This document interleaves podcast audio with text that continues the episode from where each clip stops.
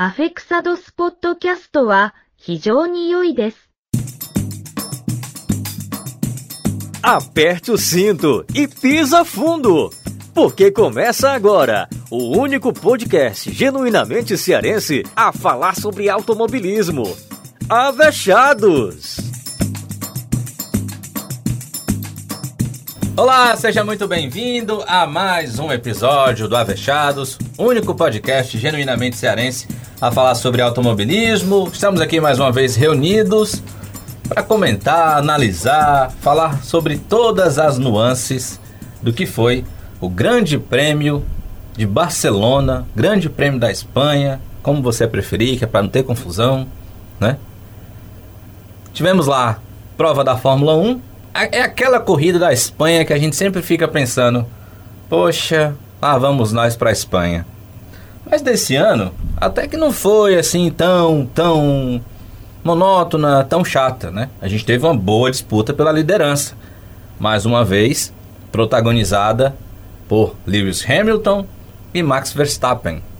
Hamilton da Mercedes, Verstappen da Red Bull, os dois brigando pela ponta, mas quem mais uma vez se sobressaiu foi o inglês, foi o homem dono das 100 poles na história da Fórmula 1, recorde atingido pelo Hamilton neste final de semana.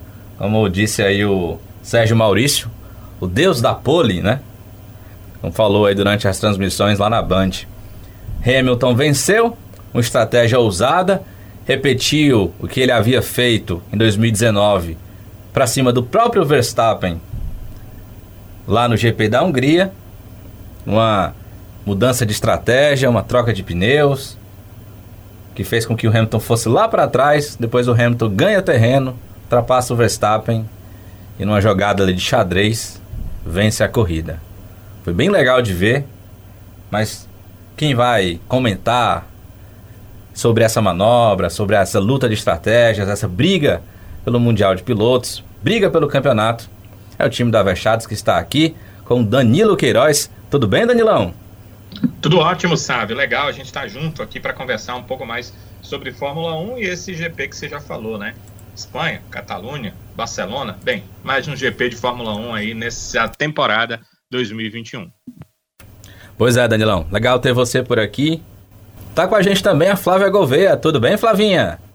Tudo ótimo, sabe? Prazer estar aqui de volta para a gente falar mais, falar agora sobre esse GP da Espanha e falar mais sobre Fórmula 1.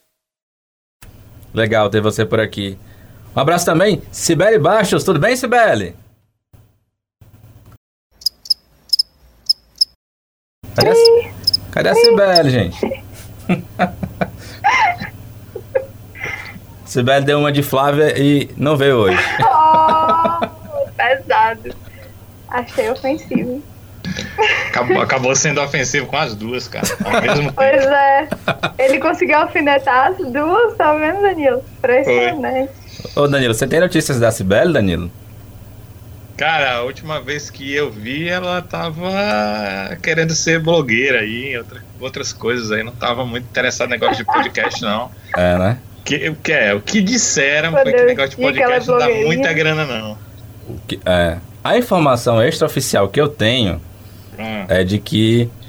É, Compraram passe dela? Não, não, não. Essa, Ah, essa não. Essa aí só se Ah. for. é- Essa aí eu não tô sabendo, não. Mas é Ah. que ela ainda está em luto ainda. Pela perda do título de sábado, sabe? Nossa. Ah, é, né? É. Agora, se, se, é, se ela pintar em outro, em outro veículo aí, aí não, não sei, sabe? Não sei como foi que você fez essa. Como é que você prendeu aí os direitos econômicos e federativos dela? É. Pois é. Ela tem contrato para 2021? Tem, tem contrato pro ano todinho. Tá, Se tá for sair, tem que igual pagar. o Hamilton discutindo ainda o contrato. Não, não, ela tem contrato pra 2021. A questão é que se ela eventualmente for se desligar do podcast, aí ela vai ter que pagar os. A multa rescisória? Multa rescisória, é. Multa rescisória, exatamente. E, e deve ser alta, né? Altíssima, com certeza. É, vai precisar de um na casa de, na casa pagar. de seis zeros, viu? Meu Deus, seis dígitos aí é brincadeira, viu? É, rapaz. Pois é, mas há, há, há informações, viu, Danilo, de que ela não pôde vir porque ainda está enlutada ainda pela pela perda do tricampeonato, sabe? Você sabe que ela não é como a Flávia, ela vai ouvir, né? Claro, eu sei, é por isso que eu tô falando. Ah, meu Deus. Tava sequência de ofícios. É, sin é sinceridade, tudo bem, cara. Tudo bem, Danilo, eu tô, nesse, nesse, É. preço- nesse caminho aqui, acho que vai acabar terminando o episódio só eu e você, viu? Só vocês dois. Daqui a pouco eu pego e vou... É, é mesmo. Vamos parar por aqui, né, sabe? Vamos, vamos parar por aqui, é, é melhor. O que, que, que você acha nesse podcast de Fórmula 1, a gente falar de Fórmula 1? É verdade, é importante, é interessante, né? Interessante, viu? Ai, ai, meu povo. Brincadeiras à parte, Sibeli hoje não vai estar aqui com a gente, tá com outro compromisso. Mas no próximo episódio ela vai estar aqui comentando, Como é que você sabe? é, né? Mas há expectativas. Vai dar certeza. Tem Se certeza de alguma coisa? Se elas vão se cumprir ou não, veja o ouça o próximo episódio. Cenas do próximo episódio. Cenas do próximo episódio. Mas é isso, gente. Brincadeiras à parte, vamos falar aqui então sobre esse grande prêmio da Espanha, grande prêmio de Barcelona da Fórmula 1. Como eu disse, teve vitória do Lewis Hamilton, seguido aí pelo Max Verstappen da Red Bull. Na terceira colocação, Valtteri Bottas da Mercedes. Na quarta posição chegou Charles Leclerc com mais um bom resultado do piloto monegasco pela Ferrari. Sérgio Pérez com a sua Red Bull na quinta posição, mais uma vez aí levando as cornetadas do Helmut Marko. Daniel Ricardo, rapaz, a sua McLaren na sexta posição pela primeira vez na temporada, terminando à frente aí do Lando Norris. Carlos Sainz de Ferrari chegou em sétimo, Lando Norris de McLaren chegou na oitava posição, Esteban Ocon foi o nono e o Pierre Gasly com a sua Alpha Tauri terminou na décima posição. A gente teve ali no finalzinho uma briga bem legal entre o Ocon e o Gasly. O Ocon conseguiu aí ainda terminar na frente do seu compatriota, do qual, né, inclusive eles têm uma rivalidadezinha aí. Ocon e Gasly não se bicam nem no pessoal, nem no profissional. Ah, é? É, tem uma rivalidadezinha aí, viu? Momento avechados fofoca. É, fofoca, babados e bafões. Fofoca, fofocado. É, Avexado Insider Sense. é, é isso aí. Ai, ai. Vamos lá, gente. Vamos falar então sobre essa corrida. Danilo Queiroz, deixa eu chamar logo você aqui para analisar, rapaz, o que foi essa disputa entre Verstappen e Hamilton. A gente, é claro, está bem ciente de que temos, ao que tudo indica, boas. Ao, ao que tudo. Vamos lá. A gente está bem ciente de que teremos aí pelas próximas corridas, ou pelo menos a gente espera, que venhamos a ter boas disputas ainda entre Hamilton e Verstappen. né? Os dois têm protagonizado aí a temporada nessas quatro corridas. Tivemos disputa entre os dois, lá no Bahrein, melhor para o Hamilton, disputa em Imola, melhor para o Verstappen, e em Portugal e na Espanha, melhor para o Hamilton. Mas sempre né, tendo ali uma disputazinha entre os dois. Nessa corrida, eu acho, Danilo Queiroz, aí eu vou jogar para você, que me parece que o Hamilton, sabe naquela luta de boxe quando você dá o acerta um bom cruzado de direita no seu adversário e ele cai, mas se levanta?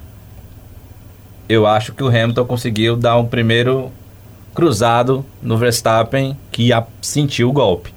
Eu fiquei com essa impressão, especialmente pós-corrida. Mas o que, que você achou dessa disputa no GP da Espanha? Como é que você viu, mais uma vez, esses dois pilotos aí colocando seus talentos à prova e Hamilton, mais uma vez, levando a melhor? Olha, sabe, o que é, eu percebi, e foi um pouco parecido com o que a gente conversou, é, acho que da- de todas as provas anteriores, são questões de diferenças do carro. E o que mudou, mas eu tendo a pensar que mudou já desde Portugal, é que a Mercedes já começou a saber trabalhar melhor com os problemas, os defeitos que o carro tem em relação à questão aerodinâmica. Está certo de que os carros com rake alto, aqueles carros mais altos, eles eh, terão problemas em relação aos demais para essa temporada pela mudança aerodinâmica que aconteceu, e é uma mudança geral, é uma mudança para todas as equipes, é uma mudança do carro de Fórmula 1. Mas quem tem um rake alto e a Aston Martin se segue a Mercedes nisso, a Aston Martin também tem esse problema, essas equipes terão esse problema até o final da temporada. Mas, é, como eu disse, a Mercedes parece que já trabalhou algo na aerodinâmica, já que ela não pode mudar a questão lá do solo, a questão é, embaixo do carro, a questão onde houve a modificação, ela não pode mudar, é uma coisa definida pela Fórmula 1, ela tem que mudar em outras partes uh, da aerodinâmica do carro. Obviamente eu não vou saber aqui quais. É, eu já ouvi e li e vi em fotos alguns chutes das mudanças que a Mercedes está fazendo. Mas eu não vou levar em consideração isso, até porque são chutes tão diversos que fica difícil a gente ter ideia. Né? Eu já vi uma foto que mostra lá que a questão da mudança foi na lateral, uma outra que me disse que foi o bico, e uma outra informação que inclusive foi da Sky Sports na transmissão uh, do final de semana, que a mudança estaria no aerofólio. Porém, é que houve alguma mudança, houve, o carro está mais estável, facilitando a propulsão do motor Mercedes para empurrar o carro. A Mercedes estava muito bem nas retas, então uh, essa questão é importante e positiva para um cara como o Hamilton, que qualquer melhora, qualquer percentual de melhora, ele consegue maximizar para ter o melhor resultado possível na corrida. Agora, tem algumas questões que a gente tem que levar em consideração em relação aos carros. Me pareceu que a Mercedes, no geral da prova, era mais rápida, mas que a Red Bull continua com uma questão é, que tem sido favorável a ela para classificação e para as largadas, seja com safety car, seja largada parada, que é consegue aquecer o pneu mais rápido e consegue, mesmo com o pneu uh, no mínimo do aquecimento, tirar mais do carro. Isso aí é perceptível.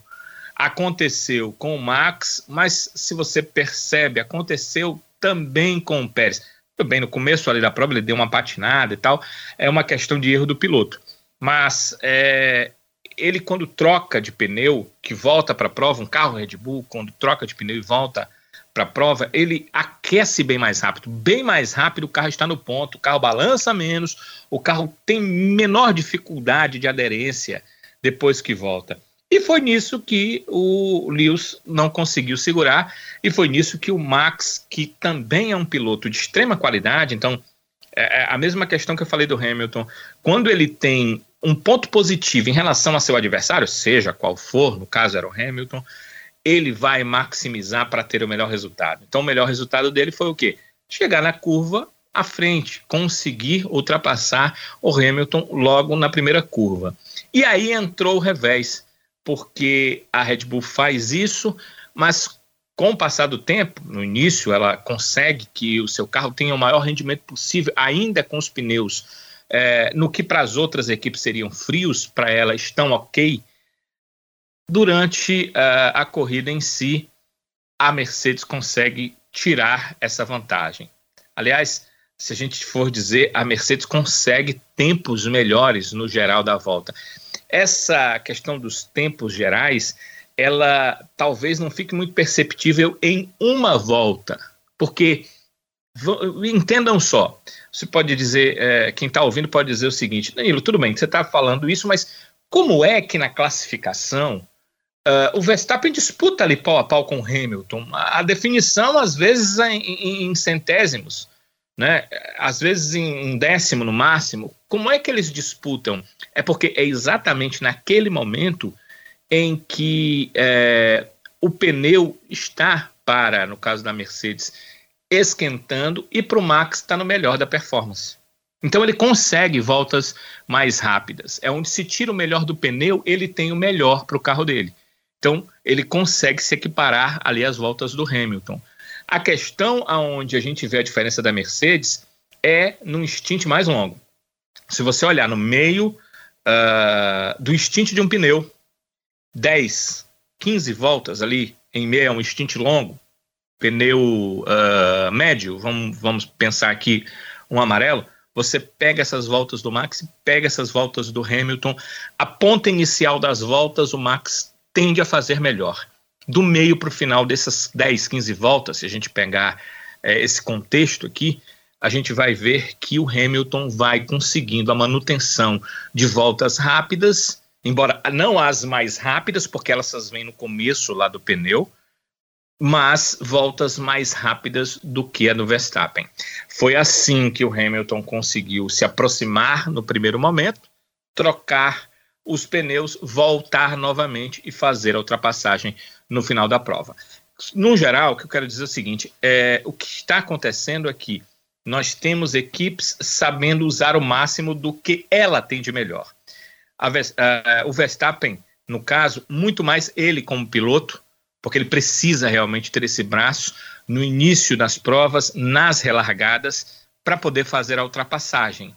E no caso da Mercedes, a Mercedes já entendeu isso e aí ela faz o que tem que fazer, a utilização dos pneus da melhor forma possível, e tem um piloto extraordinário que vai tirar o máximo do que ela tem de melhor.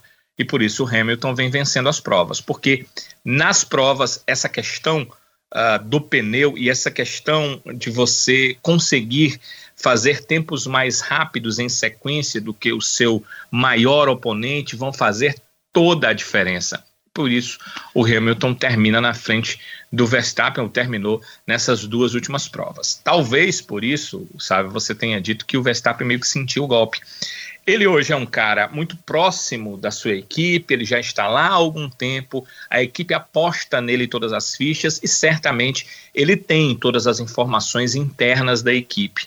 E nessas informações, obviamente, ele tem a informação de que algo que eles tinham ali é, de diferença para a Mercedes reduziu, que era positivo do ponto de vista da Red Bull, e o algo que a Mercedes tinha de melhor, ela conseguiu ampliar para a Red Bull. Então, e, e, talvez é isso é, que entra ali no íntimo do piloto. E aí você consegue enxergar nos olhos, né? consegue enxergar no semblante, consegue enxergar na face. Eu acho que não é tanto a derrota em si é, numa prova ou nas duas provas em sequência, mas é a certeza de que o, a tua equipe vai ter que fazer algo de diferente para você vencer esse embate. Bem, essa é, é, esse é o lado técnico, né? Tentando explicar aqui o lado técnico da melhor forma possível para percepção, para entendimento de todos. O meu ponto de vista, obviamente eu posso estar redondamente enganado, mas eu só posso dizer o que eu vi. O que eu vi foi isso. Agora, do lado uh, emocional, do lado de quem está vendo as provas, tem sido muito interessante. Principalmente essa questão de que é, nas primeiras voltas ali, o Max consegue passar e até abrir um pouco. E em seguida, o Hamilton consegue encostar e vai para o embate para tentar vencer. E uma outra, é, a gente fica ouvindo a transmissão e pensando: ah, a Mercedes errou, porque se parou, outro deveria parar e tal, e ganhar no box. Graças a Deus que isso não aconteceu. A gente quer ver ultrapassagem na pista. Uma pena que quando o Hamilton chegou no Max, o seu carro estava numa condição, principalmente os pneus, né, que eram bem mais novos, numa condição tão boa que não houve briga. Porque o que a gente queria ver era disputa ali pela posição, independente de quem vai ficar na frente, né? Porque eu já disse, ultrapassagem é muito legal, mas defesa de posição e a defesa bem feita, né, a defesa dentro das regras da Fórmula 1 também é muito legal de ser vista. Então, é, eu acho que se vai passar, é muito melhor passar na pista. Claro que a equipe tem essa possibilidade de, numa estratégia, ganhar as posições, mas nós estamos vendo é, dois exponentes da história da Fórmula 1, tanto Hamilton quanto Verstappen. A velocidade que eles impõem, o que eles estão fazendo, levando um ou outro à frente, todas essas questões têm sido muito interessantes. Nós temos um ano de Fórmula 1 que começou muito bem, que é extremamente promissor.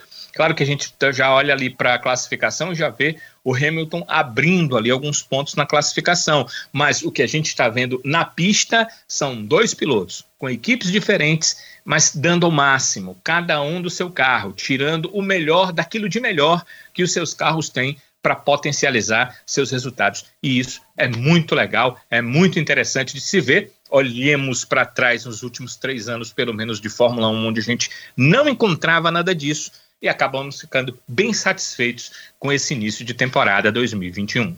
Mas eu quero ouvir a sua opinião também, Flávia Gouveia. Como é que você está vendo essa disputa entre Hamilton e Verstappen? Eu queria botar aqui também um molho nesse papo com você, Flávia, e trazer o seguinte. Eu tô rindo aqui porque eu vou falar do Bottas. Ô, ô Flávia, o Bottas foi uma peça nesse xadrez, né? Assim como eu acho também que o Pérez é uma peça essencial nessa disputa entre Mercedes e Red Bull, Hamilton e Verstappen. Mas os dois, especialmente aí o Pérez, não estão tão envolvidos assim. O Bottas está até fazendo a parte dele, né? Do que se espera dele, pelo menos, que é tá andando na terceira posição. Já o Pérez é, não tem conseguido isso. E como é que você analisa também esse aspecto da participação desses dois nessa disputa, Bottas e Pérez? Ô, ô Flávia, em relação à disputa em si do título de pilotos entre Verstappen e Hamilton e também de equipes, construtores entre Mercedes e Red Bull.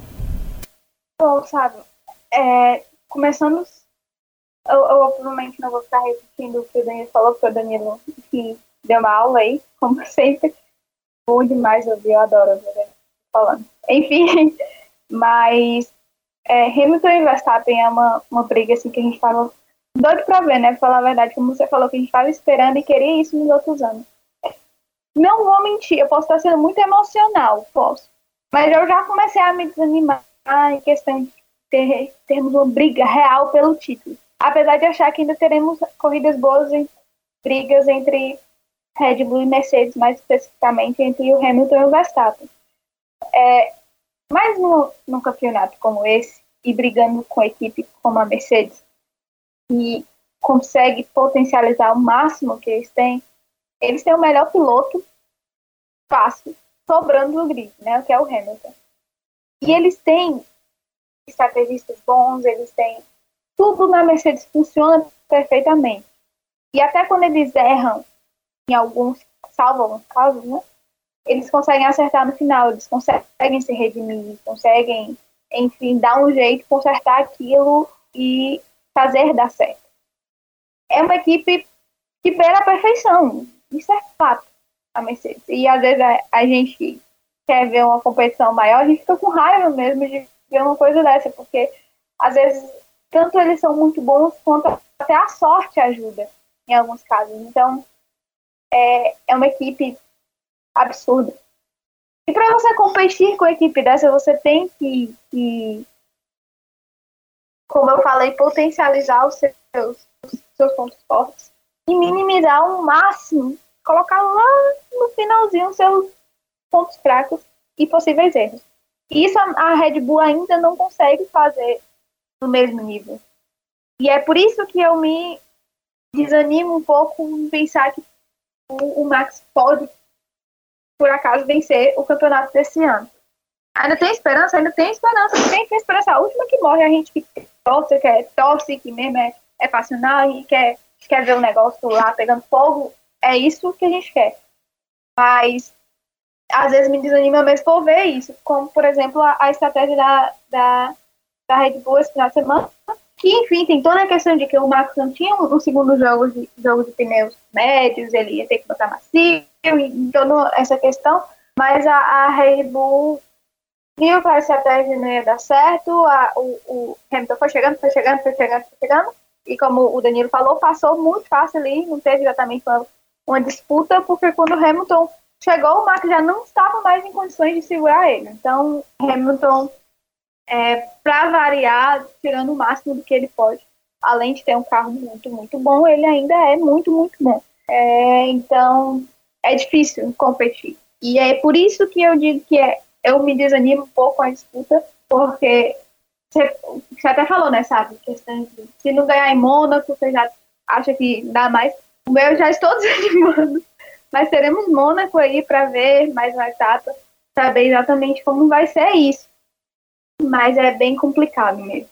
Mas enfim, é, falando dos companheiros de equipe, eu sinto, vou falar, começar sobre o Pérez, mas eu sinto que o Pérez já está começando a, a, sofrer os efeitos da maldição do segundo piloto da Red Bull. eu chamo isso porque não é possível, gente. O cara é um, é um, um lugarzinho assim perigoso de se estar.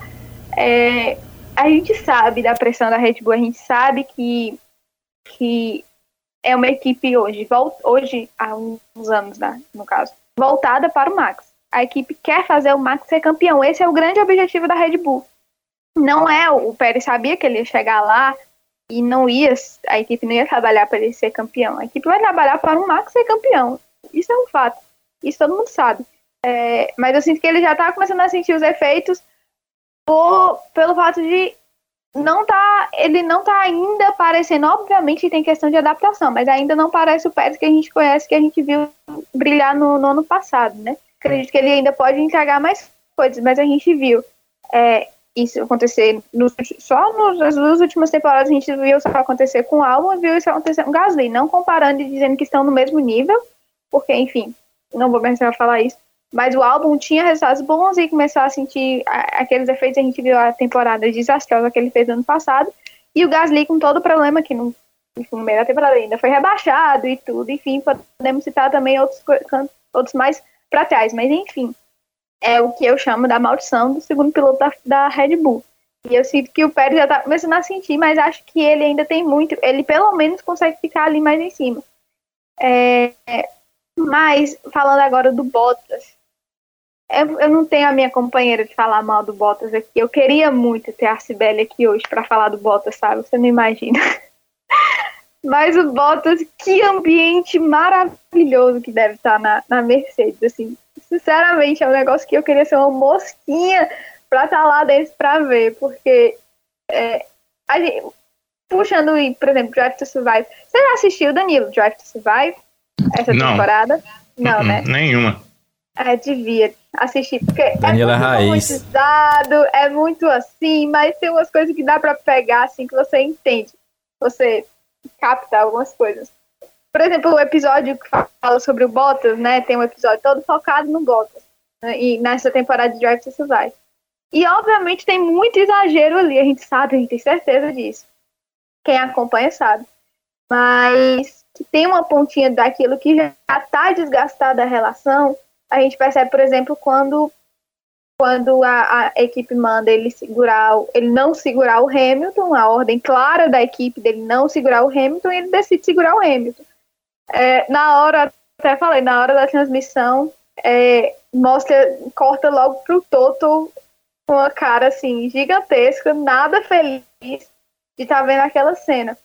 É, então eu acho que o Bottas, por mais que ele consiga se manter ali, perto e, e, e às vezes podendo ser um escudeiro pro, pro Hamilton, ele, por exemplo, sofreu com, com o Leclerc, que a gente sabe que não tem o carro.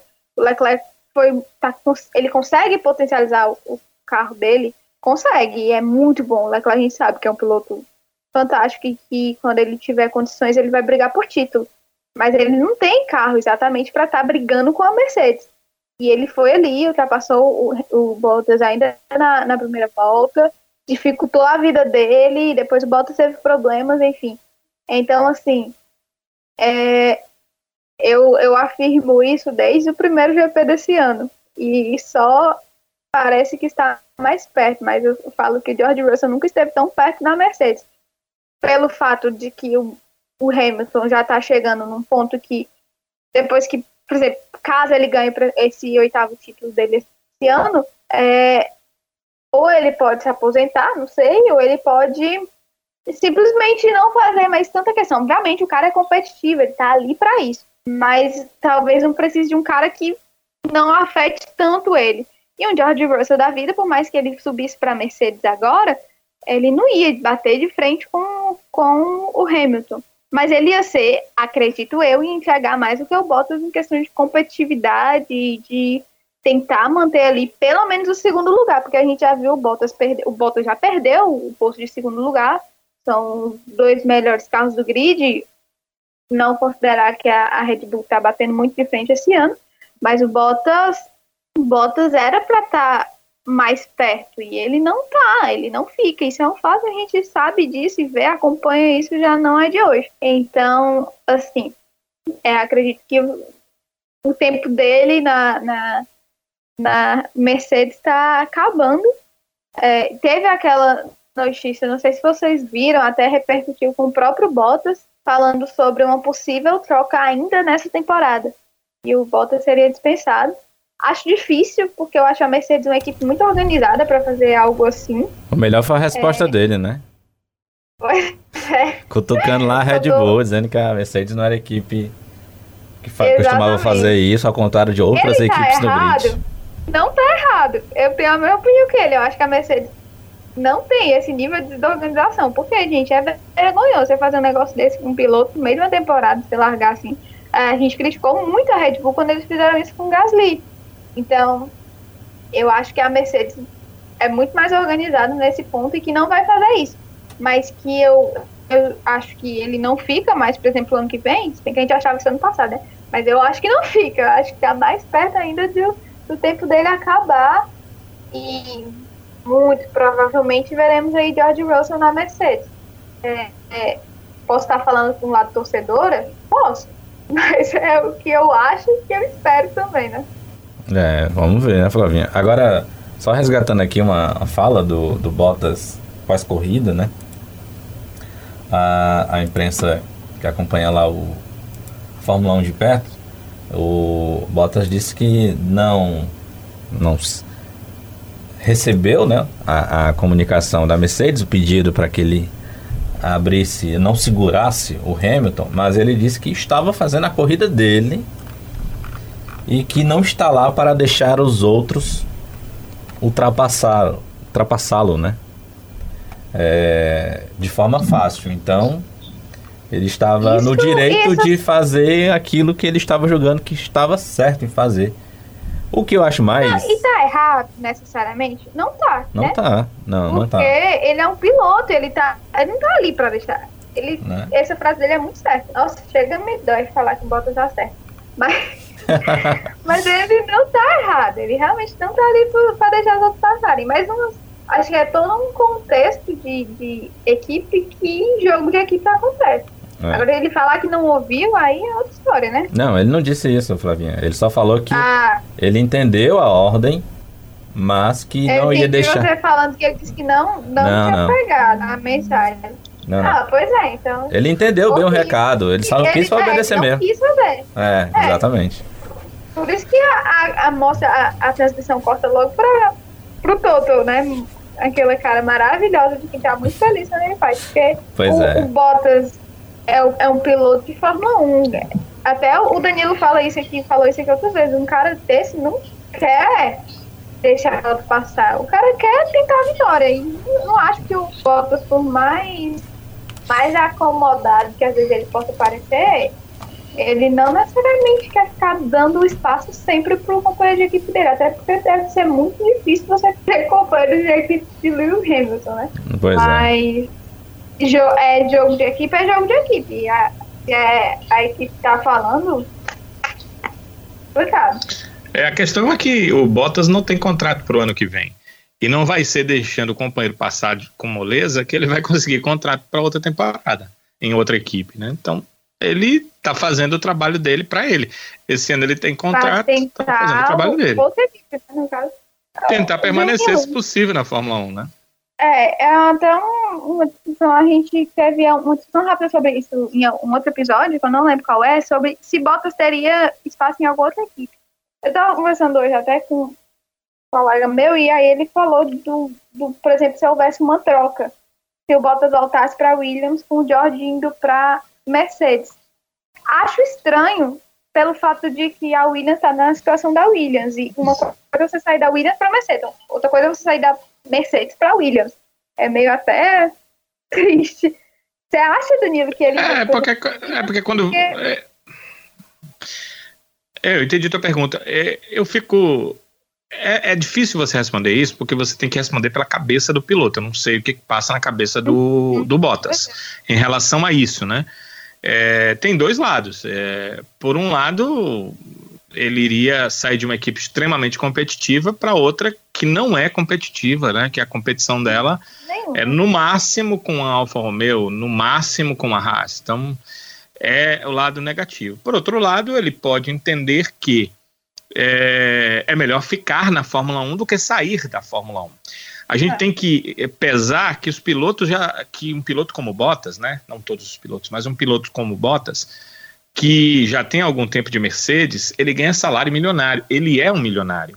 Né? Uhum. Ele, ele já tem dinheiro ali para umas três gerações da família dele, ainda mais se ele souber investir esse dinheiro.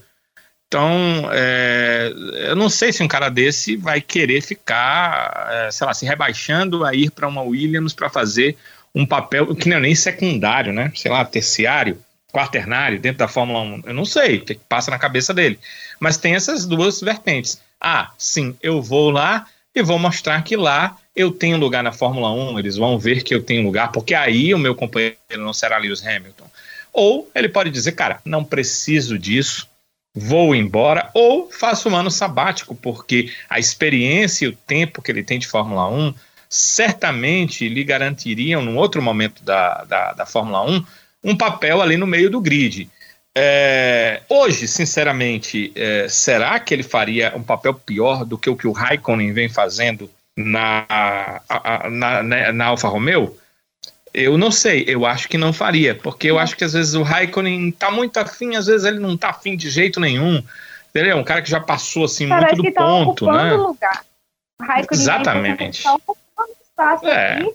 Tem tantos ele tá ali... na fila que poderia estar e ele tá ali porque ah, ele vai ele, eu quero. Estão me pagando, né? Eu quero, mas estão me pagando, eu tô aqui. É, então dá então, passa essa sensação. Gosto do Raikkonen, mas ele é meio frustrante, na verdade. Do mesmo jeito, por exemplo, são coisas completamente opostas. E pelo amor de Deus, eu não tô tentando comparar o Mazepin com o Raikkonen. Mas o Mazepin, ele dá aquela sensação de que, nossa, o cara é muito ruim, eu tô aqui só por causa do dinheiro, tá ocupando espaço. A sensação do, do Raikkonen é que tá ocupando espaço, mas é porque ele já chegou num ponto que não necessariamente ele tem que provar mais nada ele só tá ali porque ele gosta da, da adrenalina, tá ganhando dinheiro com isso. De vez em quando eu tô afim, faço uma corrida boa. Quando eu não tô afim, também foi. Tô aqui cumprindo papel. Eu sinto essa, é, essa sensação do, do espaço e eu não gosto. É, é uma coisa que eu não gosto, porque eu sempre tenho aquela impressão do tem tanta gente boa que só tem 20 lugares, cara. E tem muita gente boa querendo estar nesses 20 lugares, e a gente tem tem alguns que estão ali só ocupando aquele, aquela. Eu não gosto por isso. Trabalho agora. Deixa eu andar aqui um pouquinho no grid, pessoal. Falar aqui da corrida de dois pilotos, especialmente, que foram, no caso, Charles Leclerc, que terminou na quarta posição, e o Daniel Ricardo, que terminou na sexta posição. Vou destacar a corrida do Leclerc pelo fato de que foi o melhor do segundo pilotão, né? Digamos assim. À frente, inclusive, do Pérez, né? Que era para ser o quarto colocado, naturalmente. Mas o Leclerc fez uma ótima corrida. No começo chegou a brigar com o Bottas pela terceira posição. Chegou a estar em terceiro, né? Ele, ele tomou a posição do Bottas na largada. Acabou perdendo porque a Ferrari não tem, de fato, o ritmo para seguir à frente de uma Mercedes mas ele fez uma corrida constante. Em momento algum chegou a ser ameaçado de perder o quarto lugar. Acho até que deve ter se sentido assim meio solitário na corrida, porque é, nem conseguia chegar, se aproximar do Bottas e também não era ameaçado pelo, pelo Pérez e nem pelo Ricardo, enquanto o Ricardo foi quinto colocado. Então acho, achei uma corrida muito boa do Charles Leclerc. Mostra que tem é um pilotaço, porque não tem um carro tão excelente. A Ferrari é um bom carro em comparação ao ano passado, mas não é um carro. É, é um carro para brigar ali a, com a McLaren pela quinta e sexta posição, e mesmo assim ele consegue terminar uma corrida à frente é, de, uma, de uma Red Bull. E ao longo dessas quatro corridas, o Leclerc tem, tem tido boas posições, sempre terminando ali entre os seis primeiros. E o Ricardo, que conseguiu a sua primeira corrida à frente do Norris. Apesar de que no final de semana, o, com exceção da classificação, nos treinos, né? O Norris sempre terminou à frente do Ricardo, mas na classificação e na corrida, que é o que mais interessa no fim das contas, o Ricardo conseguiu melhorar o seu desempenho e conseguiu terminar à frente aí do Norris. Danilo, que, como é que você viu a corrida desses dois pilotos, especialmente a esse duelo Ferrari-McLaren, a gente teve aí, só para completar, né? O Sainz chegando em sétimo e o Norris em oitavo. Como é que você vê essa disputa boa aí entre essas duas equipes que até um tempo atrás, né, Danilo, brigavam por títulos, hoje brigam aí por esse meio de pilotão, mas quem sabe nos próximos anos elas não voltem aí a protagonizar campeonatos mundiais também, né? É, se a gente olhar para os últimos anos, essas equipes estão melhorando, né? Principalmente a Ferrari, que teve um ano passado terrível, e a McLaren também, mas a McLaren já vai dando seus passinhos, né? Aos poucos, acho que é até uma evolução é, que tem um alicerce mais forte, né? Mais fincado. Agora, a evolução da Ferrari, ela tem muito, ela está muito, já que a gente falou de alicerce, né? Alicerçada no Charles Leclerc. Quando a Ferrari teve um carro, e eu não vou entrar na discussão de se dentro ou fora do regulamento, a FIA diz que é fora, então fora do regulamento, mas quando ela teve um carro para brigar, foi o Leclerc, né? Ele tinha um companheiro, o Vettel, mas foi o Leclerc que conseguiu realmente ter bons resultados pela Ferrari no, na última vez que ela teve realmente um carro para brigar, não no campeonato, mas nas corridas. Então foi o Leclerc. E ano passado, quando ela não teve um carro para absolutamente nada, quem conseguiu resultados incríveis, e se você for olhar para o ano da Ferrari, impossíveis, muito próximos do impossível, foi o Leclerc. Então, eu já o considero um extra classe, eu não sei se é, o nível dele é o nível de um Verstappen, eu não sei se o nível dele é o nível de um Hamilton, mas certamente o nível dele está acima do nível da maioria dos seus companheiros de pilotão. Então, é, essa questão da Ferrari estar bem, a gente tem que colocar um percentual da quarta colocação nesse GP da Catalunha no Charles Leclerc, porque ele consegue, é, de uma forma muito grande em relação, a, muitas vezes, aos seus companheiros, maximizar seus resultados. Estava falando na primeira participação, na né, primeira vez que a gente estava conversando aqui dentro desse podcast, sobre como o Hamilton faz da, da capacidade do carro de, é, com os pneus já um pouco mais gastos, ser superior às outras equipes, e principalmente, porque no caso do Hamilton a disputa é com a Red Bull, é, com a Red Bull, ser ainda melhor para poder chegar à frente do Max Verstappen. É, e quero comparar isso com o que o Leclerc faz se tem algo do carro da Ferrari que ele é, é, vislumbra, que ele observa como é, importante, de onde ele pode tirar vantagem, pelo menos dos seus adversários no meio do grid, ele consegue tirar muito mais. Então a quarta colocação tem muito é, relacionado a isso. Em relação ao Ricardo, a gente está falando muito do Ricardo, é, muito mais porque o Lando Norris teve problemas pra, na classificação e largou atrás do que exatamente pela performance do Ricardo. O Ricardo é um excelente piloto e é, aos poucos, com o conhecimento que ele vai ter do carro, com o conhecimento do motor da Mercedes, ele está trabalhando com esse motor a primeira vez, ele está trabalhando com o carro uh, da McLaren a primeira vez. À medida que ele for ter, tendo esse conhecimento, ele vai certamente é, se fortalecer dentro da equipe, dentro do seu carro e melhorar seus resultados.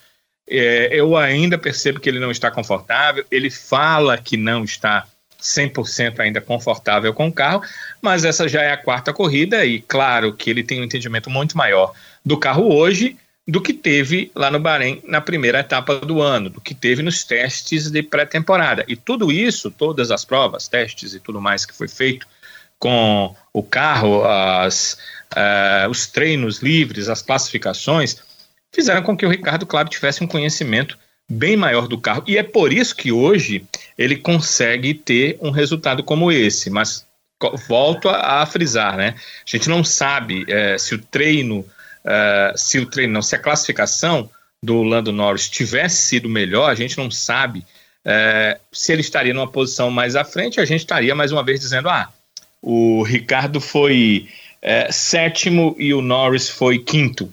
Poderíamos estar falando sobre isso, porque eu acho que isso atrapalhou demais o Lando Norris. Eu acho que daqui a pouco a gente vai falar sobre isso, mas eu quero dar uma pitadinha aqui porque eu quero falar sobre é, o Lando Norris. A questão do Norris, é, dele ter terminado atrás teve muito a ver com a classificação, ele largou um pouco mais atrás, não teve aquele pulo do gato, onde você larga atrás, mas pela qualidade, pelo teu equipamento, você consegue já ir para frente direto, ele não conseguiu fazer isso.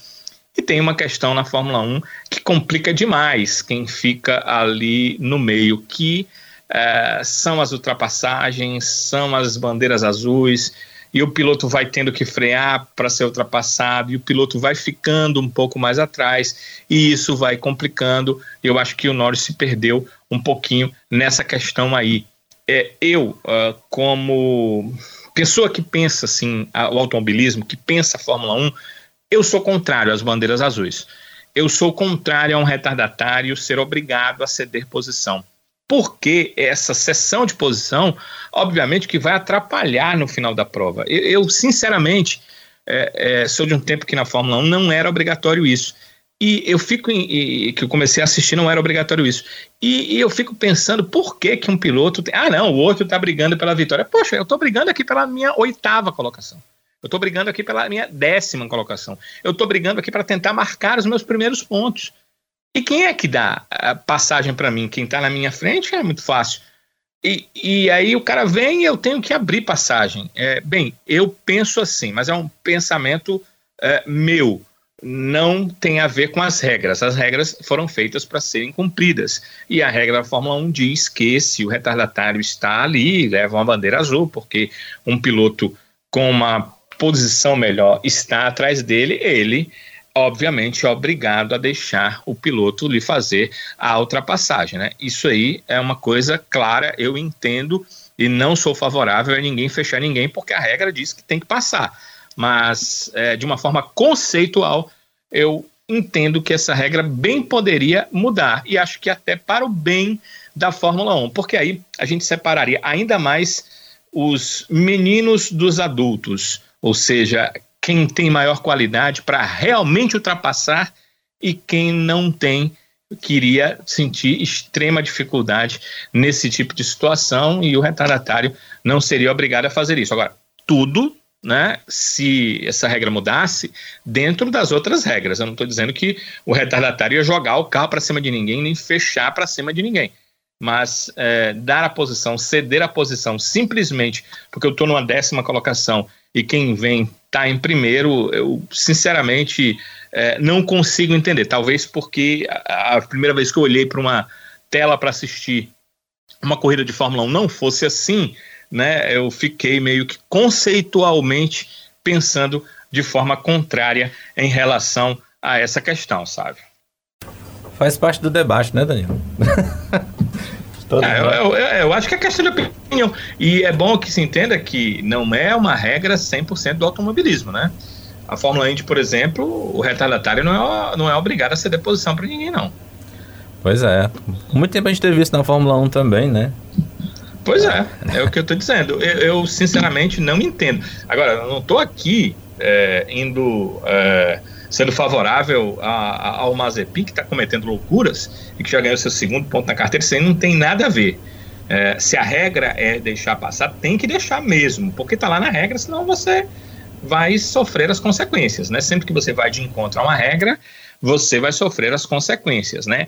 Eu sempre digo que o seguinte, ah, é, as regras estão aí para serem quebradas, né? Que isso é uma questão do tabu, mas que levam para as regras, né? Estão aí para serem quebradas. É, desde que você sofra as consequências, porque quando você quebra algo previamente estabelecido, obviamente haverá consequências e as consequências nunca são positivas, né? É, sempre são negativas. Então, eu não sou favorável a isso. O que eu sou favorável é que a regra fosse diferente, porque eu acho que seria mais interessante. A regra atual ela é muito cômoda, como toda a Fórmula 1, né? Que parece muito cômoda, principalmente para quem tem dinheiro, para quem tem as melhores equipes do grid. É, verdade. Aliás, falando em regras, Danilo, só uma coisinha que eu acho que esse movimento está começando a ganhar força, pelo menos é o que eu estou observando. É, acho que já está começando a hora da gente começar a repensar a história do DRS, né?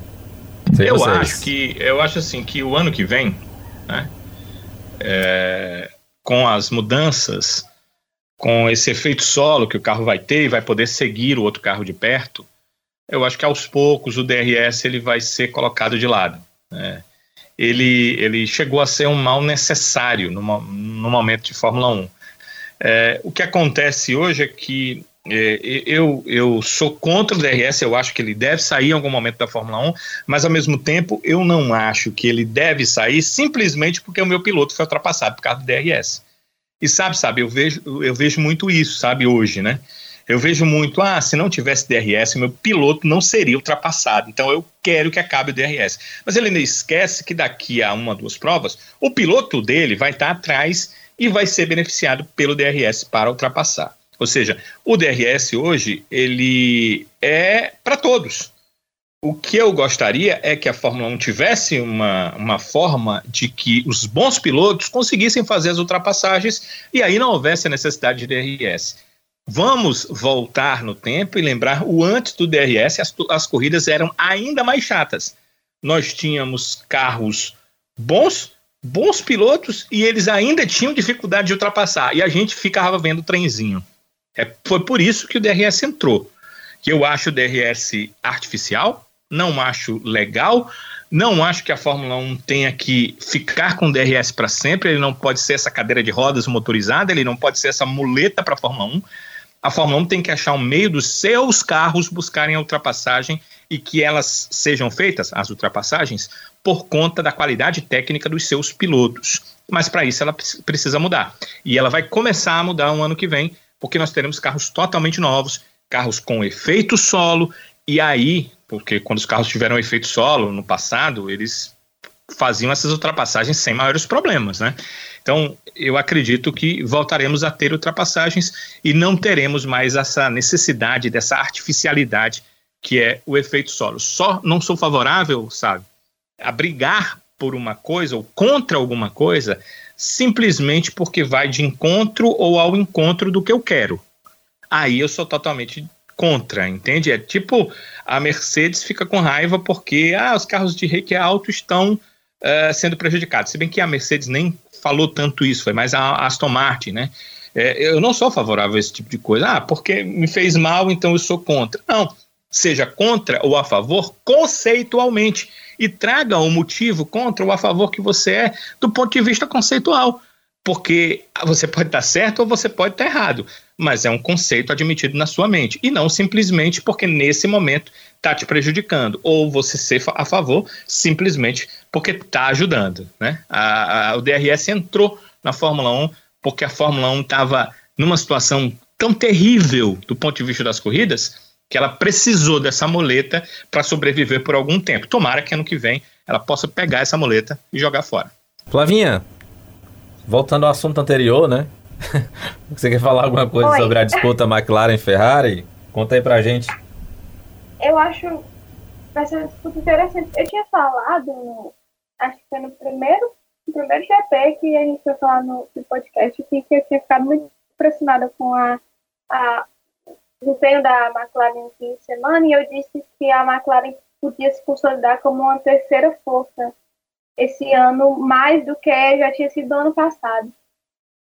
Só que a gente foi pego de surpresa, uma surpresa positiva, de que a Ferrari melhorou muito do ano passado para cá. E a McLaren, Ferrari tem um dos pilotos que eu acho que é um dos melhores do grid, que é o Charles Leclerc. Então, assim, é, é uma surpresa boa porque teremos brigas aí também na, na, nesse pelotão que ano passado a gente tinha mais equipes envolvidas. Esse ano a gente perdeu aí Aston Martin lá por fim. É, temos a Alpine também não é não está tão regular, ainda está se desenvolvendo. É, mas, enfim, eu acho que teremos uma briga boa. Até porque, por mais que o, o, o Lando tenha desaparecido nesse, nesse GP, procura-se até agora, é, ele ainda tem muito que fazer. E, e, como o Danilo falou, né, ele teve problemas no qual, então a corrida, isso afetou muito a corrida dele. É, foi atrapalhado né, pelo Mazepin né, no momento. Falaremos disso depois, sabe? é, mas enfim, é, acredito que uma vai ter uma briga boa, porque o Leclerc consegue tirar muito do carro. Não é um carro de ponta, como o Daniel falou ainda, é, ainda está longe de ser a Ferrari ideal que a gente gosta de ver brigando lá na frente. Porém, já está muito melhor do que o ano passado, isso é fato. Tanto que o Leclerc está conseguindo tirar uns resultados melhores. É, o Ricardo também não é o, o Ricardo ainda que a gente gosta de ver também, porém já conseguiu ficar na frente do Lando, é o que ele ainda não tinha conseguido. É, espero ainda ver muito do Ricardo essa temporada e na próxima. É, ainda tem essa, essa justificativa do estar se adaptando, como a gente fala dos outros pilotos que também trocaram de equipe, como o próprio Sainz dentro da Ferrari. É, mas o Sainz está muito legal de ver, porque eu ainda sinto que o Sainz já se adaptou melhor do que o Ricardo, porque a gente vê, por exemplo, no, no nos quadros, a gente está vendo uma briga muito interessante do, do Sainz com o Leclerc. Então, ele ali faz um tempo melhor, passa, o Leclerc passa, enfim. Eles estão conseguindo protagonizar uma briga legal interna, é, mas o Leclerc ainda tem, obviamente, mais tempo de casa, e também acredito eu que o Leclerc é mais piloto que o Sainz, apesar do Sainz ser um ótimo piloto também. Então, é muito interessante ver essa, essa disputa e, e fico feliz também de ver a Ferrari voltando aos poucos, né? É, tendo conseguido entregar mais, entregar um carro melhor para os seus pilotos e conseguindo ter resultados melhores. O, o Leclerc foi em quarto e o Sainz ficou ali em sétimo. É, não é exatamente lá em cima, mas enfim, ficou só atrás do, das Red Bulls, das Mercedes, do seu companheiro de equipe e do Ricardo, que fez uma boa corrida ali também com a McLaren, está nessa briga com ele. Então é muito interessante e espero ter brigas melhores. O Lando, por exemplo, em dias melhores, brigando ali com, com o Leclerc, considerando que o Lando não fez uma boa corrida, mas que quando ele consegue um bom quadro, larga de uma posição boa e consegue fazer uma corrida mais movimentada, ele pode aí protagonizar a gente brigas com o Leclerc que vai ser muito interessante de assistir. Vamos aqui para o nosso próximo assunto. Eu queria dar só um toque rápido, acho que na, na nossa escala aqui de, de pautas, acho que a pauta seguinte seria o, o Mazepin. Mas antes da gente ir pro, pro Mazepin, só queria dar um toque rápido e queria também a opinião de vocês sobre esses últimos três colocados aqui do top 10. Que foram exatamente, aliás, os últimos dois, né? Que foram exatamente o, o Ocon e também o Gasly, a corrida desses dois pilotos. O Ocon conseguiu um ótimo P5, né? Na largada, mas acabou tendo o ritmo um pouco prejudicado ao longo da corrida. Cedeu aí posições para a McLaren também, para as Ferraris e terminou em nono. E o Gasly, que veja só o que acontece com a, AlphaTauri, né? Quando não é um problema com o piloto, né? Alguma falha do piloto, é algum problema com o equipamento. Dessa vez foi o piloto. O Gasly cochilou na largada, largou um posicionamento errado, foi punido com 5 segundos e ainda assim conseguiu um P10. Ele soube se reinventar na corrida, adotou uma estratégia diferente e conseguiu um P10, quase um P9, né? É, eu achei muito boa a corrida do Gasly, é, especialmente nesse GP da Espanha. Vocês querem dar algum toque sobre esses dois pilotos? Gostei também da recuperação do Gasly, terminando em décimo, e a Alpha Tauri não, não está mostrando muita coisa, né? O, Esperava é, mais também, né, Danilo? Pois é, estragou a corrida do Tsunoda, que foi um problema né, no carro que, que aconteceu. E, é, e o Gasly, a gente viu na prova, ele lutando demais, né, com, com o carro, tendo dificuldades, acho que conseguiu até um bom resultado, marcar um pontinho ali com a AlphaTauri, a Alfa que prometeu, a AlphaTauri, né, prometeu bastante pela pré-temporada que fez, mas não conseguiu, pelo menos não consegue até aqui na temporada é, demonstrar esse carro, em alguns momentos teve nuances, né, mas tem dificuldade em demonstrar esse carro mais próximo da Red Bull como a gente imaginava, inclusive brigando para ser talvez a quarta, até havia quem imaginasse uma briga pela terceira força da temporada, mas quarta força, quinta força, está ah, sendo engolida, né? Pela McLaren, pela Ferrari, pela Alpine, tá ficando meio complicado e só o Gasly, já com alguma experiência na Fórmula 1, consegue tirar alguma coisa desse carro, pelo menos conseguiu tirar até aqui, não foi, não foi mole não, não foi fácil não. Pois é. E. Uma. Pois não, Flavinha. Posso pedir? Uma observação sobre o, já que você falou, não é sobre exatamente o que você falou, mas é o que me lembrou sobre o Tsunoda, do, do pequeno Yuki. É, realmente, como o Danilo falou, a, a AlphaTauri estragou a corrida dele porque, enfim, foi um problema no carro. Mas ele foi muito criticado no sábado, né? Porque fez, deu um bobeou no quali, falou besteira no rádio e ainda falou, culpou o carro, sendo que, enfim, o carro naquele momento não tinha necessariamente culpa, deu para ver que deu um errado ali.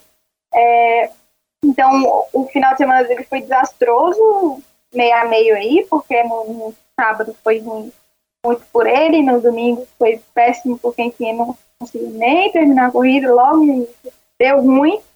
É, mas, ô gente, vou fazer um pedido. Eu não sei quantas pessoas estão ouvindo esse, esse podcast, mas editor, coloca uma música aí legal pra gente fazer um pedido. Por favor, não enterre a carreira do Tsunoda. Eu fiz tanto, mas tanto tweet, gente, da galera metendo pau nesse, dizendo que não vai durar, que já já sai, que a pessoa. O menino tem problema de controlar a raiva, a gente percebeu isso, né? né? Sabe? A gente tava acostumado com o Bottas falando as coisas no rádio, o Verstappen falando muita coisa no rádio. Aí chegou um menino novo, metendo a boca no tambor no rádio, sendo mal educado. Mas, galera, calma, me tá fazendo. Vocês viram a Mariana dizendo que tá fazendo terapia? Eu espero que esteja mesmo, pra saber controlar a raiva. Como, como será que se fala tenha calma em japonês, hein? Vamos pesquisar aqui, né? Pesquisa, se acalme, porque eu tô com vontade de chegar assim, de novo, se acalme. Respira fundo, não precisa se estressar desse jeito. Calma, vai dar tudo certo. Mas assim, eu vi, eu realmente vi muita gente, ele no sábado ainda, né, quando ele foi muito criticado porque ele, ele errou e depois falou uma, umas besteiras no rádio e depois ainda culpou o carro, não sei o que, eu vi a galera metendo pau nesse menino, gente, de uma forma de calma, chega desproporcional, entendo que ele errou e tudo, não é passando pano nem nada não, mas assim, a galera também é muito radical, eu fico, calma, calma, respirem, é, respira Tsunoda, respira a galera, não tá fácil pra ninguém. O pessoal também se estressa de uma forma que eu vou te contar. Ó, vamos ver se a gente consegue aqui ouvir. 落ち着いてください。落ち着いてください。 Pera, 落 pera. ち着いて deixa く eu ver. ださい。 não sei se você é tá... Absoluto falando palavrão, né? É... Ele, manda ele se acalmar, né, Fábio? Isso, se acalma. Se acalmar. Ah, então tá bom. Pois é. Peraí. Tá, você também. é, você, é você e sua família. Ele tá, ele tá meio esquentadinho, né? Tá falando meio. É, ele tá, tá, tá, tá nervoso. Tá ele tá precisando que se acalme. Oxituco, é isso? Oxituco? É, é Oshitsuit Kudasai. Oshitsuite Kudasai. Eu só entendi a parte do Kudasai, mas tá tudo certo. Não sei não, sei. Tá errado. Não sei falar japonês. Eu botei aqui. Oshitsu Kudasai, é? É, Oshitsu. Oshitsu Yuki. Yuki, bota Yuki, que é. Yuki, se acalma. Oshitsuite Kudasai. Eu adoro que a a gente bota, a gente já falou pro, em finlandês com botas, né? Agora fala em japonês com Yuki. Com certeza eles estão ouvindo, estão muito orgulhosos. É Então a gente tá verdade. é verdade. tentando. A gente não fala, Ah, mas eles não a gente entendem. tenta. Eles não entendem nada do podcast, mas essa parte aí eles entendem. É, Com certeza. O, Oshitsu Yuki. Pronto. pois é. Pessoal, 落ち着いてください。 Será que eu vou com essa... Eu vou com isso aqui até o final do programa, né? Acalme, Yuki, se acalme. Ai, ai. Encerrando aqui então o nosso GP da Espanha, indo aqui para o nosso momento, pois é, o momento em que você ouvinte participa aqui conosco. Vamos votar, vamos escolher o nosso lesado e o nosso avexado. Começando sempre com o lesado do GP da Espanha, com a vinheta do nosso quadro.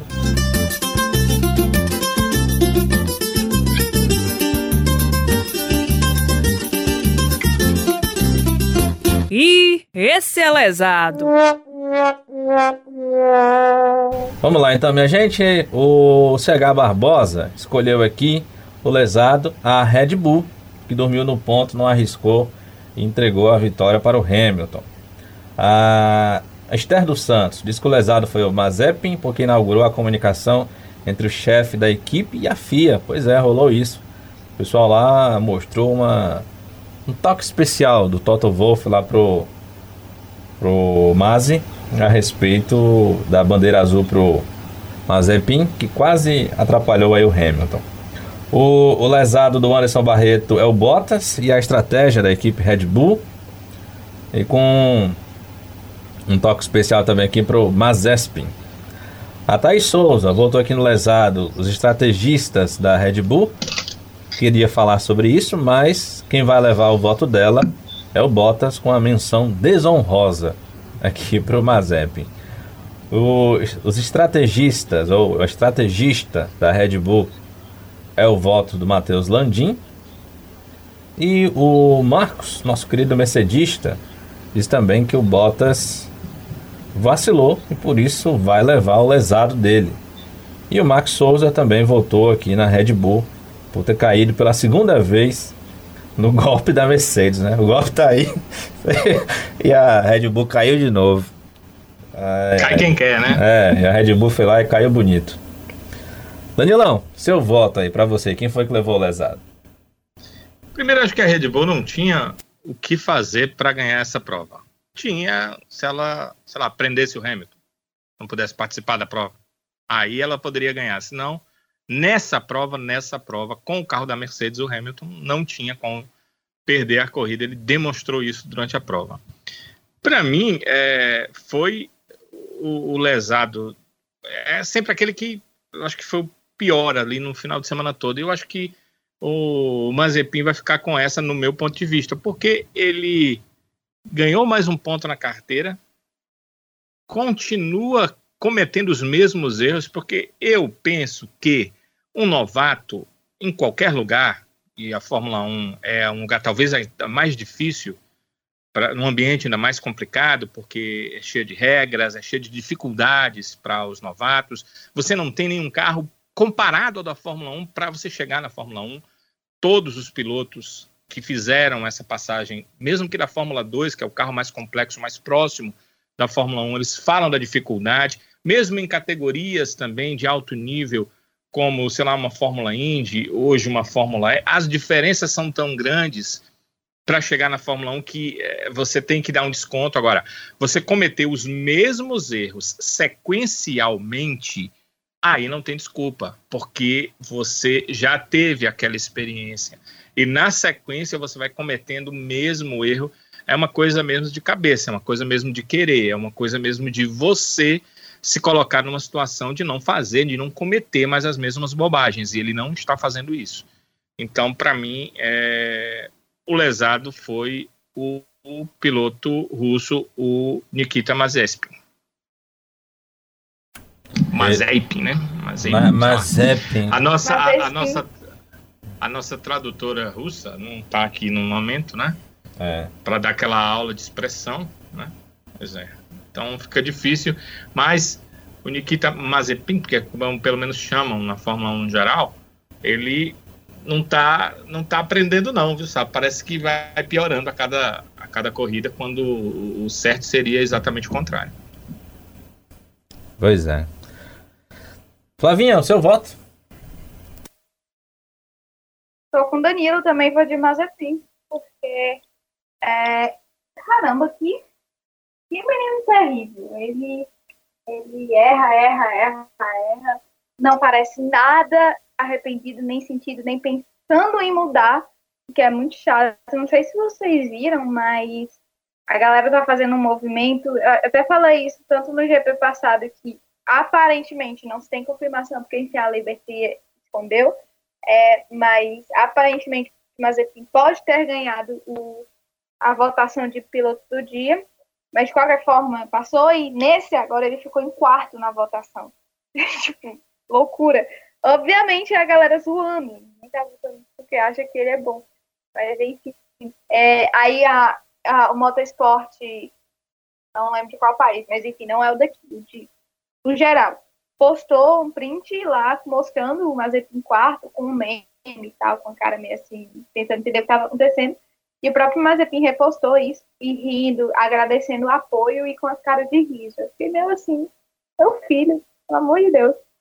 É, então, assim, é ruim, ele atrapalha ele mesmo, ele atrapalha os outros, ele faz muito perigo para quem está ali, porque, enfim, os erros dele ridículos, às vezes erros bobos, às vezes erros perigosos.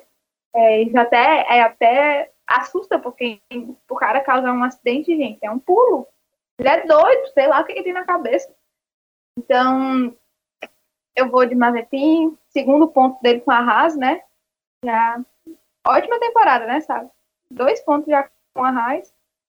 Então, por mais que eu acho, eu concordo com o pessoal que botou estrategistas da Red Bull, apesar de toda a questão de, ah, não precisa fazer, ok, né? Enfim, é meio ruim no geral, mas eu vou de Mazepin. É, o meu voto vai meu contrário hoje. Vai, meu voto hoje. Vai, vai começar um desonrosa pro, pro Mazepin. Mas o meu, meu voto vai pro. vai pro Pérez. Vou, vou explicar por quê. Eu acho que de novo, o Pérez poderia ter sido uma peça fundamental para ajudar o Max na disputa pela corrida e a ausência dele não foi. E ele está se desencontrando com o carro, não está conseguindo achar o, o ponto ideal de, desse carro, está com dificuldade. E a gente sabe que a paciência do, do Helmut Marko, da, enfim, do próprio Christian Horner não é, não é grande, né? Então, eu acho que é, é, do mesmo jeito que a gente cobra do Bottas, se ele para ele fazer corrida, se não à altura do Hamilton, tá ali próximo dele, eu acho que o Pérez também já está numa condição de começar a andar um pouco mais próximo do Verstappen e ele não tem conseguido fazer isso nessas corridas. Então, o meu voto, especialmente para ele na Espanha, vai. Meu voto então de lesado vai para o Pérez. Mas quem faturou aí foi o nosso querido Mazespin, que leva então. Já tem dois pontos na carteira, né? Vai levar aí um título de lesado nesse, nesse GP da Espanha. Vamos então para a escolha do Avechado. Quem voa baixo e leva o título de Avechado? Vamos aqui com a vinheta? Se garantir muito, mas se garante, se garante, se garante, mas. Eita, que esse é avexado. O CH Barbosa voltou aqui no patrão Hamilton com 20 voltas de classificação. É quase isso, viu, CH Barbosa? O Hamilton também leva o voto da Esther dos Santos, o Anderson Barreto, o voto também da. Aliás, o voto também aqui do Marcos. O Hamilton também é voto do Max Souza estrategista da Mercedes, deu um baita nó para cima da Red Bull. E é o voto do Matheus Landim. O, faltou aqui o voto da. Eu registrei aqui. É o voto da Thaís, né? O voto da Thaís, que é o avexado para o estagiário da F1, que colocou o Max como primeiro no pódio. Com menção rosa aqui ao Leclerc, que merecia de verdade o terceiro lugar. Eu não vi esse momento em que o Max apareceu como, como primeiro colocado no pódio. Vocês viram? Não, devo ter perdido essa parte também. Não, não, não prestei atenção. Ou então a gente não tá sacando aqui a piada da Thaís. Depois a Thaís pode explicar pra gente. Poxa, é do... É, a gente tá meio lesado aqui, tá, Thaís? Aí, lesado, é. Aí a gente leva o lesado dessa vez, tá, Thaís? O avexado será lesado. Né? É, os avechados foram lesados. ai, ai, ai. É o cansaço, minha gente, é o cansaço. Então é isso. Pelo cálculo aqui, meu povo, não deu outro não. Foi Lewis Hamilton. O teu voto, Flavinha? Opa, eu tô apertando loucamente. Eu vou de equipe completa. Porque por mais que possa ser, não ter exatamente o mesmo de estratégia da, da, da Red Bull, eu vi como a Mercedes respondeu rápido. o Verstappen passou ali na, logo no início e eles pensaram uma coisa para um plano para conter isso e conseguir a vitória. Se foi um trabalho muito bem de equipe, então eu vou de Hamilton mais mais Mercedes, entendeu? Como um todo. Ai, gente, chega da raiva, é uma equipe boa. Dá raiva, você não tem raiva, não. Com raiva, às vezes. É muito. Tudo funciona tão bem nessa equipe que eu só queria isso para as outras também para ver se a gente tinha uma coisa melhor. Mas a Mercedes, como um todo, fez um trabalho muito bom esse final de semana, principalmente na corrida. Danilo, sua escolha ou seu voto? Hamilton, até porque nenhuma estratégia funciona com piloto ruim na pista. Faça uma estratégia para o Pérez, ou então para o Bottas, pra você ver o que, é que acontece. Hamilton foi quem fez a diferença. É, ele destrói qualquer estratégia com a velocidade dele no, na corrida. E, e eu pensava, sinceramente, eu pensava na última temporada, talvez pela facilidade que ele teve para ser campeão, e, e, ali no final do ano me parecia que ele já não estava muito afim, se possível, ele nem é, iria para as últimas corridas. Foi muita questão de, de, de, de patrocinadores, de pressão da equipe para ele ir para aquela última prova. É, eu já pensava que ele estava muito aquela de. Realmente não estava mais muito afim da Fórmula 1. Eu não via comemorar no final das provas como ele comemorava antes, eu não via comemorar numa pole como comemorava antes, mas é, ele só precisava do desafio, né? O, o Hamilton parece estar no melhor da sua forma atlética como piloto. E claro que eu não estou falando da questão física, que é muito importante, né? Mas é, tudo corre. É, o, o, ser humano ele também é um mecanismo, embora de carne e osso, e ele precisa estar com todas as suas partes é, muito é, bem calafetadas para as coisas darem certo, assim como o carro precisa, né? Tá tudo ajustado, tudo aparafusado, tudo certo, o ser humano também precisa estar no estado de saúde mental máximo para tudo dar certo. Parece que ele está nesse estado de saúde mental.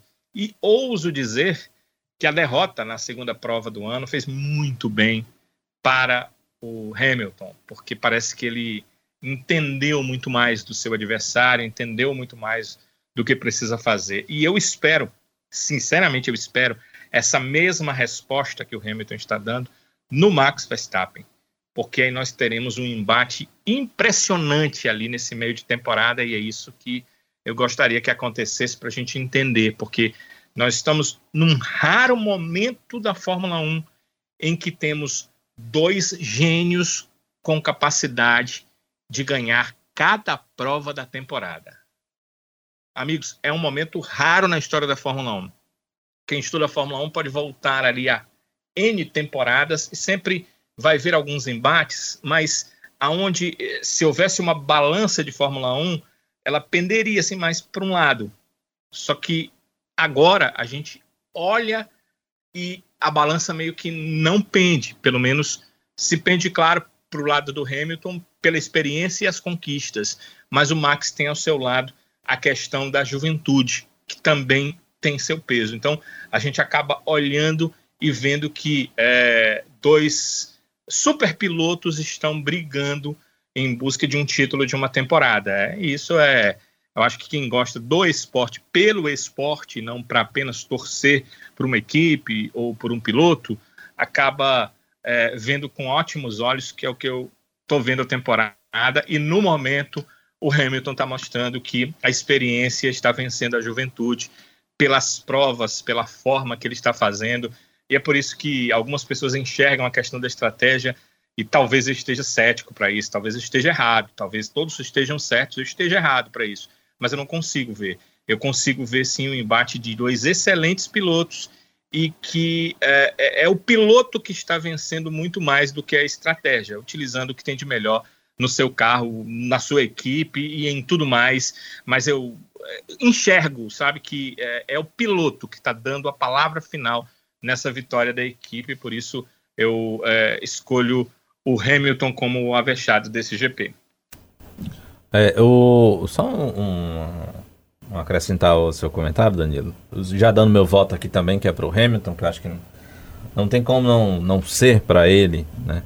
A gente sabe do esforço que o Max fez para tentar acompanhar, lutou pela vitória tá levando a Red Bull ao nível que, que ela está hoje, muito por ele, mas não tem, não tem como não escolher o Hamilton por mais uma é, exibição de gala que o, que o, o, o piloto inglês alcançou, né? Até, até porque pelos seus... É, só pelo que ele fez no sábado, a gente já podia dar assim um, uma menção honrosa por ele, por ter alcançado o número de poles, né? A gente até, até mencionei aqui no, no começo do episódio, a gente até não destacou aqui ao longo desse episódio, mas eu vou aproveitar aqui para falar desse número fantástico de 100 poles alcançado é, pelo Hamilton no sábado. É, lembrando que o segundo piloto tá, acho que é o Schumacher, né, que é 67 poles. E o Hamilton tem esse número absurdo. E é um número que a gente olha e, e, e não consegue pensar quando é que as pessoas vão. Quando é que outro piloto pode alcançar. Claro que isso pode acontecer. Naturalmente, o próprio Max é, é um, é um candidato a isso pela juventude que tem. Né, e pelo nível de pilotagem que ele tem. Mas a gente não sabe se ele vai chegar lá, se ele vai ter a oportunidade de disputar um título, conquistar vitórias e poles, é, tanto quanto o Hamilton alcançou. E a corrida em si, a forma com que ele conquistou essa vitória, não, não dá para não votar nele, né? especialmente.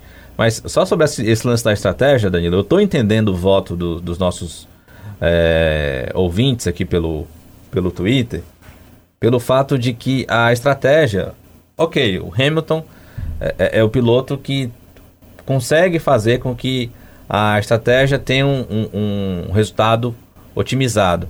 Mas é, o que eu estou entendendo dos nossos ouvintes é no aspecto de que a estratégia foi fundamental para que o Hamilton conseguisse conquistar a vitória do jeito que ele conseguiu. A gente faz um exercício aqui de, de projeção e imagina que de um outro jeito o Hamilton também poderia ter conseguido conquistar a vitória.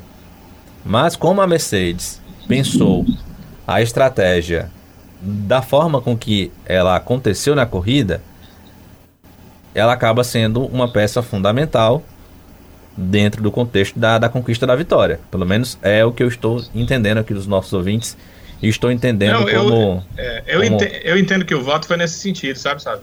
O que eu quero dizer é que se fosse outra estratégia, pela velocidade, pela diferença que os carros estavam fazendo na pista, depois que o pneu. Depois de umas três voltas, né? Que o pneu é gasto, eu não vejo diferença. O Max poderia simplesmente não ter sido ultrapassado, mas ele ia perder a corrida. E o Hamilton poderia simplesmente não ultrapassar na pista, mas ele iria vencer a corrida. Então, assim, eu não vejo. Mas, assim, é o que eu vejo. É, como eu disse, né? Os ouvintes são vários, né? E eu sozinho pensando isso, obviamente, eu não posso ser maluco de achar que eu estou sozinho certo.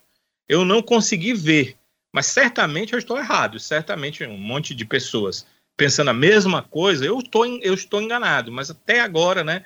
Tem a semana aí para que eu possa ler mais algumas coisas, eu vou poder entender onde é que eu estou errado. Mas até agora eu, eu não consigo ver como qualquer estratégia que a Red Bull fizesse iria mudar o resultado da prova pro Max Verstappen o que eu acho que poderia mudar hoje, né? O que eu estou pensando hoje, o que eu acho que poderia mudar, ele não sofreu uma ultrapassagem na pista. Ele ia sair com o carro para fazer a troca dele e não sofreria na pista. Mas não acredito que ele teria carro para vencer a prova da forma que o Hamilton estava conseguindo correr nessa pista de Barcelona.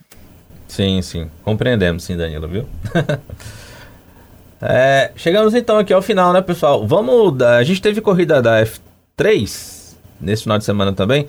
Danilo, você tem informações? Quer fazer aqui um, um especialmente aí dos brasileiros? Cara, eu confesso que foi um final de semana de muito trabalho e eu só consegui assistir uma prova, que foi a segunda prova do sábado, porque ela foi um pouquinho mais tarde, né? E no restante é, eu dormia, porque nos, nas noites anteriores eu tive que dormir muito tarde para entrega mesmo de, de, de, entregas de trabalho. Então eu só vi a segunda prova, vi os resultados. Acho que o Collet fez boas estreias na, na Fórmula 3, né? Ele marcou pontos nas três provas, nada demais, nenhuma, nenhum resultado fora do comum para as posições que ele largou, ganhou posições em todas as três provas, mas teve apenas resultados regulares dentro das largadas dele. Também não fez ótimos tempos ali para brigar pela pole. Ele, inclusive, está atrás do seu companheiro de equipe, que é a grande briga dele dentro da Alpine, pois eles devem chegar juntos ali na Fórmula 2, na porta da Fórmula 1. Então, é, certamente eles estão brigando ali por uma melhor condição dentro do grupo Renault, dentro da Alpine. Então é isso que eu posso dizer do, do Collet. Posso falar também do Enzo, que não fez pré-temporada, que pegou um carro e treinou ali 45 minutos, 40 minutos na verdade, e depois foi para uma classificação e que é, teve na segunda corrida, depois de fazer o que ele sempre faz, né, ganhar um monte de posições, foi para uma segunda corrida e largou na pole, fez uma prova muito boa, mas ao perder a posição para o filho do Ralph, né, para o Schumacher, ele tentou uma ultrapassagem, acabou batendo, acho que foi uma colisão de corrida, acho que todos os dois jogaram duro, mas no final das contas é, acabaram os dois ficando fora. Acho que o Enzo tinha muitas chances de ganhar aquela corrida, o que seria muito legal, porque ele estava numa equipe muito ruim, né, uma equipe que é tão ruim que é, tem tão pouca credibilidade que não teve quem pagasse pela terceira vaga de piloto, que todos os pilotos de Fórmula 3 e Fórmula 2 são é, vagas pagas, né? elas são pagas ou pelo piloto, ou por suas academias, ou por patrocinadores. Então não tinha quem pagasse para ficar com a vaga da equipe. E aí chamaram o Enzo de última hora, ele foi e acho que mostrou já por que, que o cara chamado foi ele. Ele não era para estar em uma equipe ruim. Uma pena que, principalmente nas categorias de base, tudo seja definido por dinheiro, porque o que ele fez na prova, largando com aquele carro ruim é, e conseguindo manter por meia prova a liderança, e mesmo quando perdeu, brigando para voltar para a liderança com esse carro que está muito abaixo dos carros ali principais que estavam nas primeiras posições, demonstra o bom piloto que ele é. Ele é sempre um cara que larga lá atrás, porque o carro é muito ruim para classificação, e ganha 7, 8 posições. Foi isso a temporada inteira de Fórmula 3 ano passado. Mas quando você ganha 7, 8, 10 posições e termina fora da zona de pontos, você não ganha notoriedade, né? E o que você precisa é de dinheiro, o que você precisa é de apoio. E infelizmente, é, isso parece que ele realmente não tem. E essa seria uma oportunidade de vencer uma prova, de sair do papel de coadjuvante. Infelizmente, não aconteceu. Espero que ele tenha outras é, chances como essa no meio da temporada. Falando aí dos brasileiros, né? Acho que a Flávia, que deve ter acompanhado um pouco mais, pode falar é, sobre outras situações. Pior que eu também não, Danila. Acabei trabalhando, não consegui. Eu, eu falei, até postei isso, eu disse que esse ano eu acordava para esse 3 Primeiro final de semana, cheio de trabalho. Não tinha como acordar cedo, não conseguia acordar cedo. Aí eu vi por cima, assim, que, que o Denis Hauer venceu a corrida principal, né? É, mas eu vi, fiquei mais focada mesmo nos desempenho brasileiros, principalmente do Colé.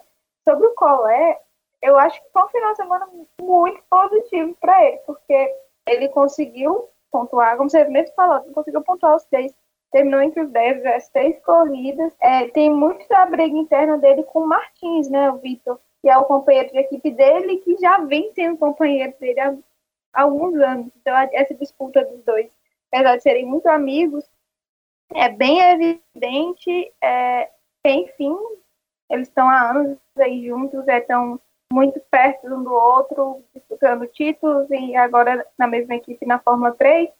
E o Martins também tem um bom, mas pelo que eu vi, achei o, o, o Cola é mais regular. Foi a primeira etapa do ano, obviamente. A Fórmula 3 e a Fórmula 2 também vão ter menos etapas, porque vão ser mais corridas e menos etapas. No caso, agora, antes eram duas corridas, né? Agora são três corridas por fim de semana que eles correm, então eles vão correr menos finais de semana, mas compensação por ser três corridas para eles pontuarem aí. É, com aquele, aquela coisa meio doida que a gente já tentou explicar aqui quando a gente falou da Fórmula 2, né? A primeira tem o quali, o quali define a, o grid para a corrida principal do domingo, mas no sábado tem um grid invertido e depois o grid da segunda corrida do sábado é definido com a classificação da primeira corrida. Basicamente é isso. É, então o, o, o Collet conseguiu pódio na primeira corrida, ele conseguiu terceiro lugar, porque na classificação ele ficou em décimo a, a grande questão dele pro, pro Vitor é porque o Vitor conseguiu se classificar bem na sexta-feira e o Colé não necessariamente. Ele teve problema, classificou só em décimo. Então, mas com o grid invertido, ele conseguiu terminar numa posição. Ele ganhou posições em todos, como o Danilo falou, ficou em terceiro na primeira. em quinto na segunda corrida e em oitavo na corrida principal do domingo. Então ele conseguiu pontuar em todos. É, é um início bom, acredito. Por exemplo, o Drugo teve problemas na Fórmula 2 e teve um início bom, que a gente pode botar aí. Foi pior, né? Então, boas expectativas para os brasileiros, apesar do, do Enzo estar numa, numa. O Enzo foi aos 45 do segundo tempo, né? Que ele conseguiu essa vaga na Fórmula 3. Foi anunciado, na verdade, ninguém estava nem mais esperando que pudesse ter um, um anúncio dele. E aí, no, já no meio da semana passada, ele foi anunciado pela Charru, que é uma equipe bem ruim, na verdade.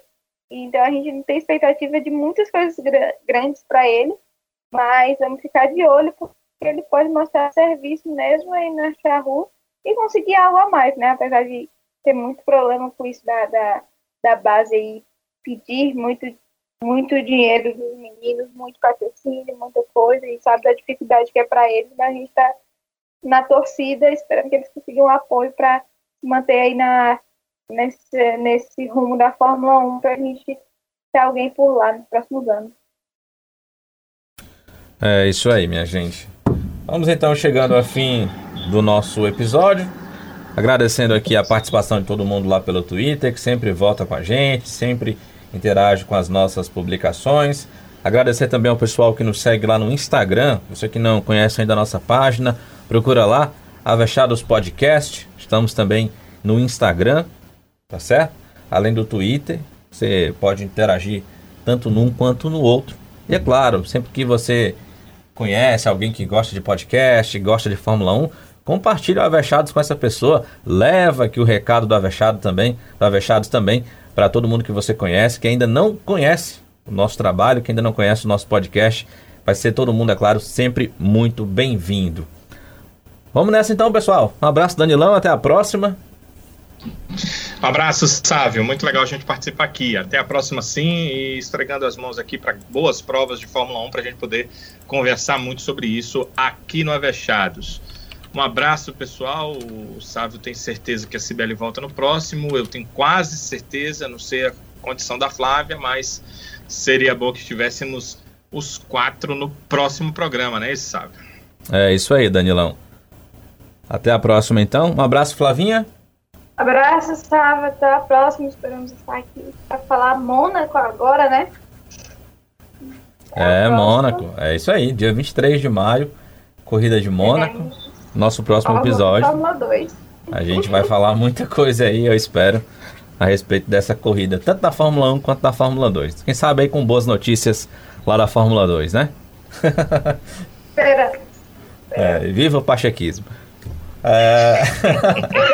Será que teremos ultrapassagens em Mônaco? É.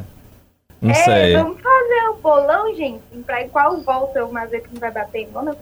Olha aí, rapaz. Olha a maldade, maldade aí, Danilo. Que maldade. Olha, é, não, ó, longe de me desejar mal. E... Pega um guardanapo. É, é... Pega, pega, um guardanapo aí, Flávio, que tá escorrendo o veneno.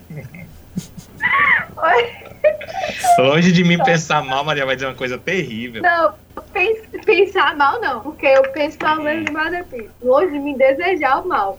Um acidente ah. não seja nada grave, mas gente que é fato que muito provavelmente ele vai bater em Mônaco é. Pelo amor de Deus, se você espera alguma coisa dele, eu não. oh, mas isso de bater em Mônaco é muito assim, porque a gente sabe que né, acontece. O próprio Max passou umas três corridas seguidas em Mônaco, ficando no muro. Acontece com todo mundo, sabe? Imagina com o Mazepin. Pensa comigo, entendeu? Pensa comigo. Essa, essa é a linha de raciocínio. É isso que eu estou falando. Vamos, vamos pensar de outra forma. Vamos pensar que ele vai nos surpreender. Não pra vai bater. Não. Aí, aí, aí, não seria, aí não, seria surpresa. Né? É, é. ai, ai, ai. Então é isso, minha gente. Vamos embora, vamos nessa. Próximo encontro, então, daqui a, a duas semanas. Já tinha despedido, né? Pois a é. já tinha dado tchau e virar essa bagunça aqui. Adoro. Não é, rapaz. Falar do Mazepin sempre dá bagunça. É, é, verdade. Ele é a bagunça ele em si. Ele é né? a bagunça. É. Ele atrai. Fala nele, a gente fica girando, girando, girando e não acaba o programa. ai, ai, ai, ai. Então é isso, minha gente. Vamos embora. A gente se encontra então daqui a há duas semanas para falar sobre o GP de Mônaco. Um abraço então para todo mundo e até a próxima. Sayonara. ah, meu Deus. Sayonara foi ótimo.